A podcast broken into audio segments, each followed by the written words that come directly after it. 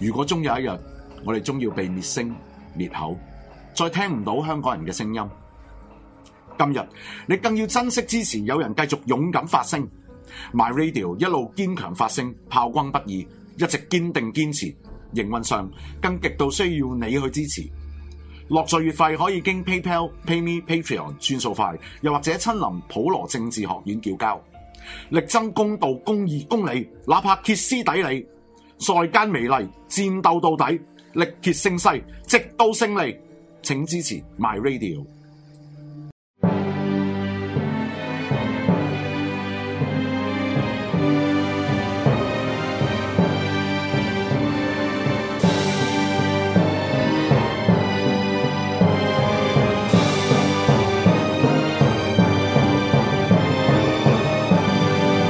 古今重要戰役一百回，主持梁錦祥、鐵男。古今戰役一百場，大家見面啦。咁大家睇到頭先有個道具喺度啦，個道具就係阿鐵男嘅嘛。 太空戰艦大和號，咁啊，大家所以知道今日我哋講咩啦。咁樣咁但係一樣好緊要嘅咧，就係因為誒、呃要揾錢買道具 咧，咁所以大家就要記得交月費啦，係啊又係月尾啦，支持自由發聲。 呢咁咧就呢只呢只戰艦幾錢啊？只戰艦嗰陣買啊，嗰陣時嗰陣時買咪嗰陣時都貴㗎，都成都過千人嘅隻，係啊啊，過千㗎。我哋嗰陣時細過千，而家唔止過千㗎啦，梗而係唔家貴會啦好多而㗎啦家呢只係 collector item 嚟㗎啦。係係係啊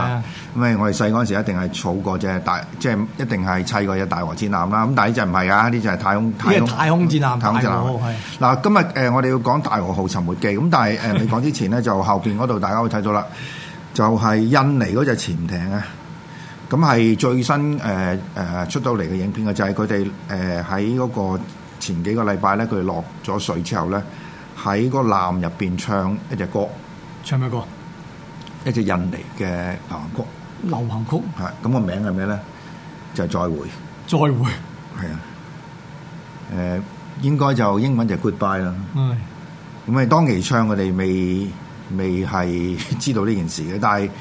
即係點解我會提一提呢件事咧？就誒、呃因為我哋前幾集我哋都講過，就係潛艇大戰啊嘛。係即係其實潛艇係一個好好高危嘅誒、呃兵種嚟嘅，係係因為你冇得走路。係啊，咁呢只艦咧落咗水，因為佢原來而家睇係全日散晒嘅，嗯咁係全部入邊所有人都死嗯，嚇。咁咪所以即係呢個係一個都幾值得大家留意嘅，就係即係誒，其實新聞都有報導過嘅。報導過係咩咧？就係而家好多東南亞國家咧，係好中意買潛艇點解咧？威啊嘛。有咩咁威啊？潛艇潛咗噶喎，冇得威喎，其實。咁但係最慘就係買二手潛艇，哎呀，係啊，咁呢只係二手潛艇嚟嘅，嗯，咁所以同埋佢而家應該落咗一個一個一個誒、呃深度係唔係佢可以承受得到嘅？哦，咁但係而家唔知個原因係咩嚇？係一個機件故障啊，定係還是咩？咁即係潛艇嗰種死法係可以好多種係嘅，譬如嗰一次我哋提過啦，就係、譬如中國嗰個就係全隻艦係缺氧係嚇，咁揾到隻艦，但係入邊啲人死晒嘅。係，咁呢只就係散晒，即係抵受唔到嗰個壓個壓力太大啊，解咗解體。咗啊體嚇。嗯，咁所以就即係大家以後又留意下，就係譬如話呢啲二手潛艇咧，佢 即係會唔會繼續出現嗰個事故啦？係嚇。好啦，我哋今日講呢個題目咧，就我相信都好期待嘅嚇，因為亦都係一個好經典嘅即係事件嚟啦。係嚇。咁誒大和艦咧，即係有兩有兩個啦。呢嗱呢只係太空艦，太空大啊嗯艦係一樣嘅上面就係嚇誒鈴木零士啊，係嚇咁就係即係日本一個好著名嘅應該係卡通片啊啦。交面交面，咁但係我哋今日講嘅又唔係講卡通片啦， 我哋就講嗰只大和艦。唔係從呢度我哋反反映到咩咧？即係日本人對大和號咧係有一種好即係好誒懷念嘅心情喺裏邊嘅。係啊，呢個呢個我哋即係作為一個背景，我哋首先要解釋下啦。係嗱，日本咧就喺二戰嘅時候，其實佢哋有兩種兩個武器咧，佢哋係引以為榮嘅。其一咧就係零式戰鬥機，係咁誒零式戰鬥機喺初頭嘅戰役嘅時候，空戰嘅時候咧，事實上係誒、呃打暈晒所有其他其他戰鬥機嘅，係即係連美國嗰啲都都同佢爭好遠係嚇。咁誒、呃到到而家我哋仍然懷緬啦，所以有一兩部戲咧都都講到呢個零式嘅戰鬥機啦。係啊係啊嚇咁因為個工藝方面事實上非常之超卓啦。係咁但係第二個咧就犀利啦，呢、個就大和艦啦。大和號大和號咧，大和號咧，誒、其實應該講具體少少。大和號咧有有即係兩個誒、情況嘅。第一樣嘢真係就有隻戰艦大和號啦，第二個係 Yamato class 啊，係即係係同大和同級級、大和級嘅、大和級嘅戰艦大和級嘅戰艦。咁原來係做咗幾隻嘅，誒有一隻係做做下冇做，冇做到冇做完嚇，另外一隻就係武藏，冇撞係嘛？仲有一隻改後來改咗做航空母艦嘅信龍，信龍嚇啊。咁但係嗰個後面改到已經係好遲嘅事件啦，即係話佢已經到到嗰個戰爭嘅差唔多中後期啊嚇。唔係咁啊！嗰陣時佢哋嗰個即係嗰個資源咧都係貧乏嘅，同美同同埋佢嗰個呃工業嗰個力量同美國真係冇得比嘅。係咁人哋話要做幾多隻就做幾多隻啊嘛，而家唔係啊嘛，佢鐵又唔夠，人手又唔夠，咁啊就係靠大家去死頂係咪？係啊，咁所以就即係佢哋去做嗰陣時候咧，只要稍為嘅佢嗰個誒、呃呃、構思係，即係話嗰個戰略構思錯咗，戰術嘅構思錯咗之後咧，都影響咗個大局咯。係咁，所以我哋今日去探討嘅時候，其實我哋即係會睇一睇，就係、首先第一樣嘢就係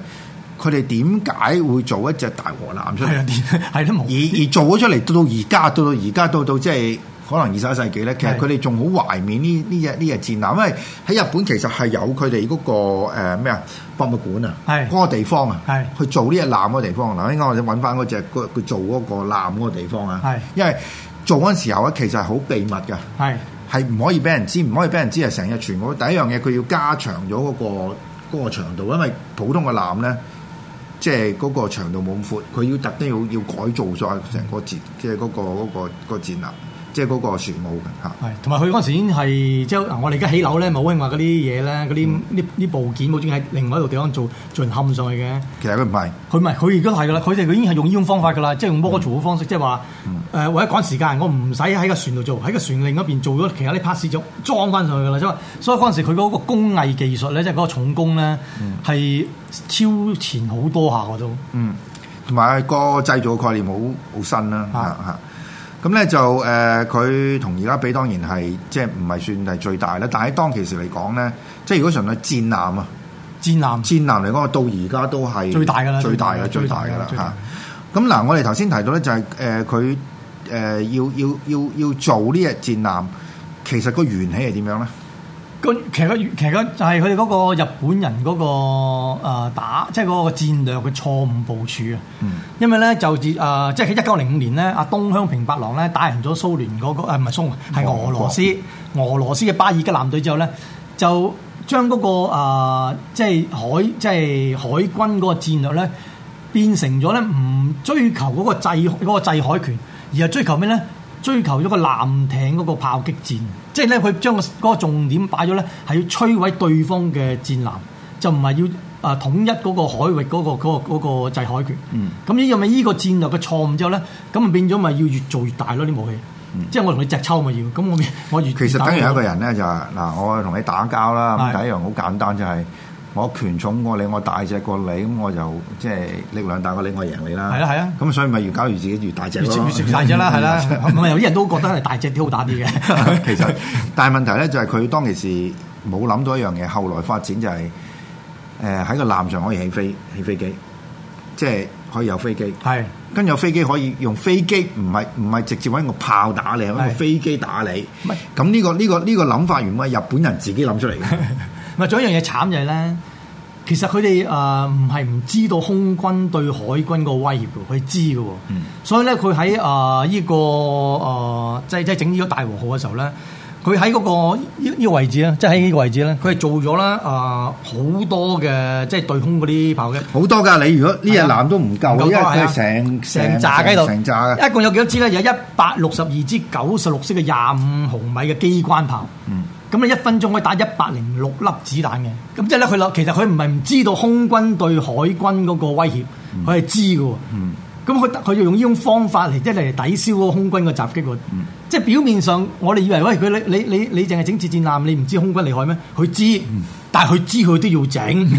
咁你先係衰啊嘛樣。唔係咁，佢整係呃你估佢呃係誒滿足自己嗰個誒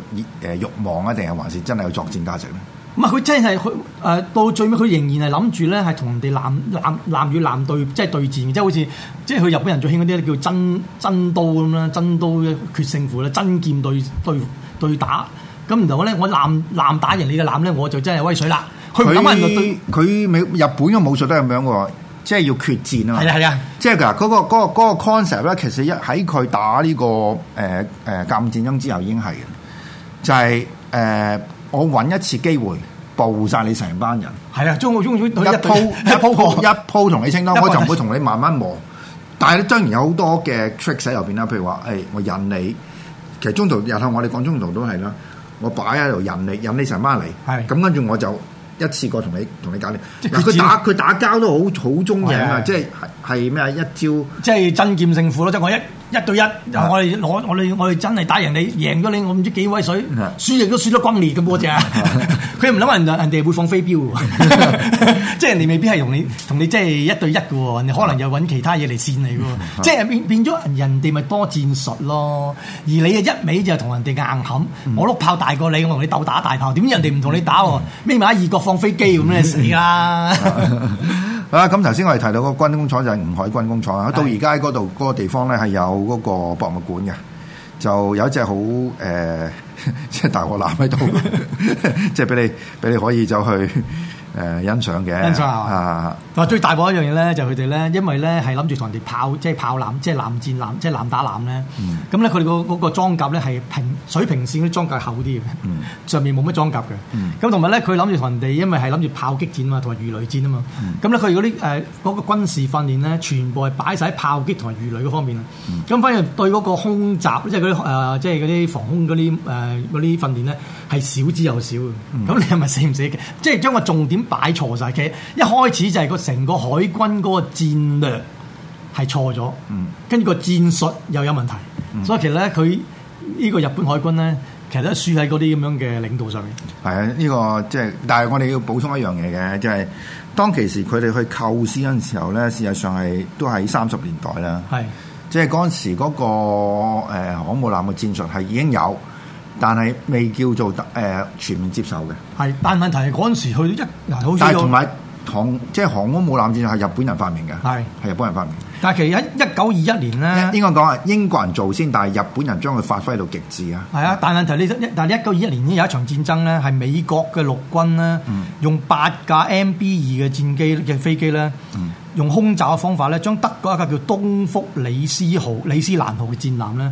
半個鐘頭打沉咗咯嗯啊。即係其實唔係話冇冇冇 sample 俾你睇到，其實空軍對戰艦嗰個威脅幾大嘅。但係啲人嘅腦筋未轉得咁快啊嘛。唔係就啦，係跟仲係跟住然後一九四一年個卑斯密嗱好近啦，同你落係嗯同你誒大和號一九四一落水噶嘛。嗱一九四一就係卑斯密沉水， 俾人打沉嗰個啊係啊嘛。但係俾人打沉嘅意思點解會俾人打沉啊？咁大隻戰艦其實同大和號差唔多啫喎。佢俾人打沉又係因為俾誒誒英國啲皇家戰機咧。用啲魚雷咧打爛咗佢嗰個後邊嗰個誒舵啊，變咗個船咧嗯行唔到淨係打暈，淨係打同揼住啦， 咁變咗俾人圍攻。咁佢覺得就唔可以俾其他人誒、呃即係知道呢隻戰艦啊，所以就走嗰陣時就成個嘢爆咗佢啊係嘛。啊嚇好啦，咁我哋講嗱，我哋點解釋而家對日本人到而家仲咁迷戀呢隻即係大和號啦？嗱，要搞到有一隻咁嘅太空艦喺度，因因為佢靚仔啦，同同埋咧佢誒誒三個炮塔啊，即係當年三個炮塔嘅重量已經係而家嘅誒啊驅逐艦嘅重量嚟㗎啦，你係幾鬼死重啊！ 三個炮塔啫喎，你嘅誇張。咁但係如果咁講，佢其實個 engineering 啊，係即係工程方面，其實都係一個即係好偉大嘅嘅發展嚟喎。唔係佢直情佢嗰個呃佢、所用嘅技術同埋佢所用嘅嘅嗰啲咁樣嘅鋼材咧，係、當時最好嘅嗯。同埋咧，佢誒佢個嗰個、呃、食術，即係嗰個叫做誒、呃裝甲嘅重嗰、個重裝甲，啊即係啊佢好重裝裝甲㗎啊呢樣佢重裝甲係重過點咧？係卑斯密都唔夠重，卑斯密咧係一萬八千多噸嘅嗰個裝甲，佢有二萬二千多噸，啊你嗯同一埋萬好厚㗎嘛係啊，好厚身嘅係啊啊，所以打橫好難打沉佢㗎。好啦，咁嗱就到到而家咧，佢哋咁啊，咁你可唔可以解釋呢隻呢隻太空號係點點點嚟發嘅？呢套咪其實嗰個卡通片，即係其實我覺得就係日本人咧，即係始終都懷念大和號，但係你叫只沉咗嘅大和號復活咧，又好似都有啲瑕疵。不如我創造新嘅，就唔征唔征服香港 即係地球嘅海啦，我係征服宇宙嘅海咁樣啦。就再又有思想仍然係大炮嘅，所以咧誒、誒太空大和號咧，佢最勁嗰次炮咧就喺個船頭度啊嘅， 仲勁啲嘅。即係呢啲咁嘅日本仔打飛機啦，係啊日本打飛機係係真係冇得 救啫。嗱，我哋即係去去檢討翻呢件事咧，就證明一樣嘢，其實日本人咧，佢好多方面其實都係好精緻啦，同埋係即係做嘢係好誒呃認真啦。係係但係當佢錯起上嚟嘅時候咧，佢好難去面對自己嗰種錯誤，即係嗰種好缺乏靈活性、自我反省嗰種嘅。誒呃好聽啲，好有原則咯， 好有原則咯，好固執咯，又咁咯。就差唔多叫死不認錯啦。誒、其實仲有一樣嘢就係呢只艦咧，其實嗰陣時啊，三本五十六係話唔好起嘅。其實你以當時佢嗰個國力同埋佢個資源咧，其係實起多零式戰鬥機或者起一誒將啲船改翻做航空母艦咧，其實係已經有着數過整呢只大和號出嚟嘅。 係啊，咁但同埋佢最嬲尾咁用法 咧，又好離奇啊嘛。係因為你睇到咧就係要做咗出嚟啦。係其實冇打過幾多次嘅啫。 誒呃一九四一落去落水之後，因為佢一路都係誒盡量備戰嘅開頭，呃誒即係咁打矜貴嘅嘢，係啊咁攞咁樣備戰嘅 其實佢最初應該係三本五十六個旗艦嚟 嘅。啊！但係心裏冇入去，冇錯冇錯過嘅最尾。咁其實一艦咧有仲有一樣勁就勁咧，就係裏邊都好似酒店咁 嘅。佢話當時咧，因為佢好少打仗嘅，即係即係好好即係好好鏡錫住嘅。嗯話原來嗰陣時啲巡洋艦啊、嗰啲長門啊、什麼嗰啲咧，好中意拍埋佢都咧，然後上去船沖涼嗯嘅。 所以有人叫佢咧，咪叫佢大和號艦戰艦，係叫咩？叫佢大和酒店啊。又話酒店啊！ 好啦，呢一節我哋結束，下一節翻嚟講講就係當其時咧，佢即係真係打嘅時候啊，係其實係用嚟做咩啊？咁係我哋第二節翻嚟。